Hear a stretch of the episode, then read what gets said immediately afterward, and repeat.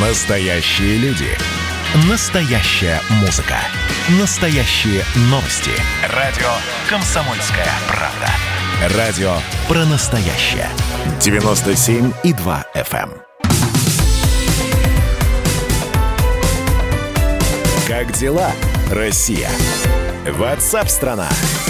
Продолжается прямой эфир. Радио «Комсомольская правда». Я хотел бы сейчас для наших слушателей задать вопрос. Знаете ли вы, как победить бедность?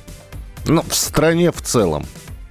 В масштабе страны, глобально. Кто-то скажет, ну, надо денег раздать. Другие скажут, что нужно обеспечить рабочими местами людей. Третьи про пособие начнут говорить. И, э, и первые, вторые, третьи, наверное, в- будут правы. Но э, бедные люди есть, есть во всех странах мира, и с бедностью пытаются бороться, где-то успешно, где-то менее успешно.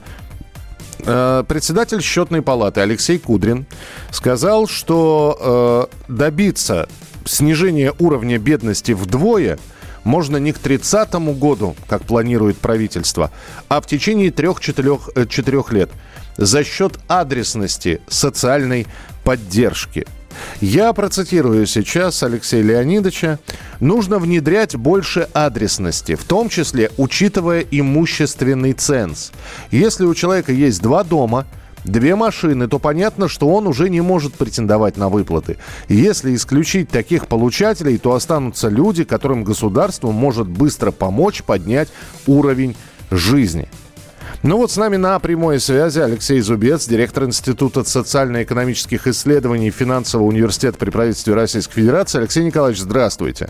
Добрый день. Алексей Николаевич, э, прокомментируйте Алексея Леонидовича. Ну, на самом деле, ничего нового Кудрин не сказал. С этой идеей, в общем, эта идея циркулирует, как это, в информационном пространстве уже несколько лет.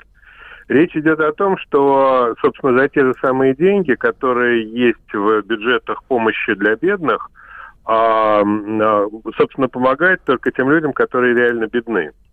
И, а, собственно, для этого необходимо понять две вещи. Первое – это свести людей в домохозяйство, и второе – выявить их серые доходы. Что такое свести людей в домохозяйство? Есть вот семья там из трех человек. Мать не работает, там ребенок не работает, учится в институте, папа зарабатывает довольно много. Если посмотреть вот э, в целом на эту семью, то получится, что мама и ребенок нуждаются срочно а, в пособиях для того, чтобы не бедствовать. Это если Поэтому- смотреть на каждого по отдельности, а смотреть, Да, да, если да. в целом, то А получается... если в целом, то получается вполне нормальная семья, которая вполне а, платежеспособна и не нуждается в пособиях. Поэтому всех людей, которые в нашей семье, э, в нашей стране существуют, надо распределить по домохозяйствам и посчитать средний доход по домохозяйству. Это первое. А второе, необходимо понять, э, выявить тех людей, у которых есть э, серые доходы. Ну, то есть вот то, о чем вы говорили, там две машины, два, два дома, и, а у человека там э, доходов там 10 тысяч, и он срочно нуждается в помощи. А если же покопаться в его э, доходах, то выяснится, что он имеет какие-то серые а, заработки, и их необходимо выявить, таких людей необходимо исключать. Вот, собственно, то, что предложил Кудрин. Да, но с другой стороны, две машины это может быть, я не знаю, копейка и семерка, которые на ладан дышат. Ну, э, разумеется, Два дома разумеется. это э, развалюшка и почти развалюшка. То есть вы сейчас говорите о том, что м, нужна, ну, то, то, то, о чем и Кудрин говорит, нужно адресно, то есть э, индивидуально подходить к каждому случаю. А сколько у нас таких в, в стране людей, которые, ну вот, э, утаивают свои доходы, но при этом получают э, компенсации, выплаты. В процентах вы можете сказать, сколько, Алексей Николаевич? Ну да, у нас это известная вещь. э, Порядка 20% населения вовлечены в большей или меньшей степени в серый бизнес. Это если по-крупному. А если считать серый бизнес как подработку, то до 40% населения имеют неучтенные доходы. Ну, соответственно, среди этих людей какое-то количество людей, там процентов 15, а, числятся бедными. А, м, соответственно, вот, э, вот этим людям, ну, их надо поймать. Смотрите, если бы это было так просто, это было бы сделано очень давно. Да? Не- Необходимо поймать тех людей, которые вот имеют серые доходы, а это большая работа, то есть которая, среди прочего, потребует больших денег. В свое время правительство хотело ловить вот самозанятых, которые не платят налоги, по объявлениям в Яндексе, например. Или э, использовать, ну, скажем так, осведомителей, в кавычках, которые там в той или на той или иной территории скажут, кто там э, зарабатывает серую. Угу. Но это требует создания специальных структур, которые этим будут заниматься, которые будут кушать деньги. И они не были созданы, потому что не было, ну, скажем так, убеждения, что те деньги, которые они выведут в белую, а, из серой зоны, они окажутся намного больше тех денег, которые были на них потрачены. Поэтому, в общем, уже много лет мы таких а, слов не имеем.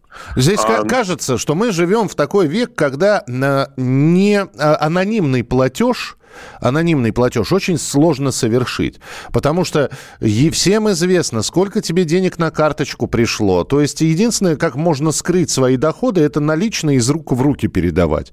Темной, ночь, тем, темной ночью без свидетелей, да. Во-первых, наличные, а во-вторых, а, есть платежи, вот, которые ну, ходят там легально и от одной карточки к другой, и, но при этом вот а, фискальным органам необходимо будет доказать, что это не просто подарок одного человека другому, а плата за какую-то выполненную деятельность. И это тоже совсем непросто. Для этого нужна доказательная база, которую тоже, опять же, надо собирать. Вот, поэтому вот такая история, они говорили уже много лет назад, лет, ну, последние 10 об этом говорят, и до сих пор это не сделано. И отсюда возникает вопрос, э, что помешало реализовать вот эти благие пожелания по выявлению по, по группировке людей в домохозяйство, во-первых, а во-вторых, по выявлению вот этого серого бизнеса. И, наверное, это все-таки не так просто, и господин Кудрин должен это знать. Он все-таки ему по должности положено знать историю вопроса. Ну, тогда финальный, э, финальный вопрос. Вот после такого заявления, не будет ли сейчас э, со стороны налоговых органов, со стороны тех э, организаций и э, органов, которые должны выплачивать деньги, ну, ужесточение требований, дескать, а вы хотите значит, компенсацию на ребенка, а давайте-ка предоставьте все документы. Да, это будет просто, да, это нужно в одно место отправить все эти документы, но вам придется побегать. То есть вы еще должны доказать, что вы на эту компенсацию действительно имеете право. есть такие предпосылки, что будет, ну, ужесточено.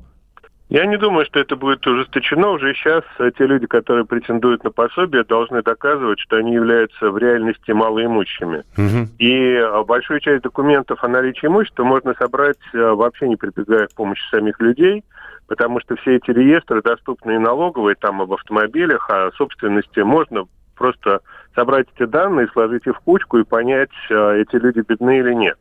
А вот, то есть уже сейчас существуют механизмы проверки э, доказательной базы вот факта неимущего положения в семье, и каких-то серьезных э, ужесточений здесь я не предвижу. Спасибо большое. С нами на прямой связи был Алексей Зубец, директор Института социально-экономических исследований Финансового университета при правительстве Российской Федерации. Второй занимательный факт про Надану Фридрихсон. Она мастер репортажного жанра. Дмитрий Пучков на полном скаку тормозит оппозиционные движения в России. Третий занимательный факт про Надану Фридрихсон. Она прирожденный счетовод. Складывая один плюс один, у меня получается не 2, а 22. Каждый понедельник и вторник в 6 часов вечера по московскому времени слушайте многогранную Надану Фридрихсон – и ее звездных соведущих в прямом эфире. Вот мы дружной компашкой на радио «Комсомольская правда» будем для вас вещать.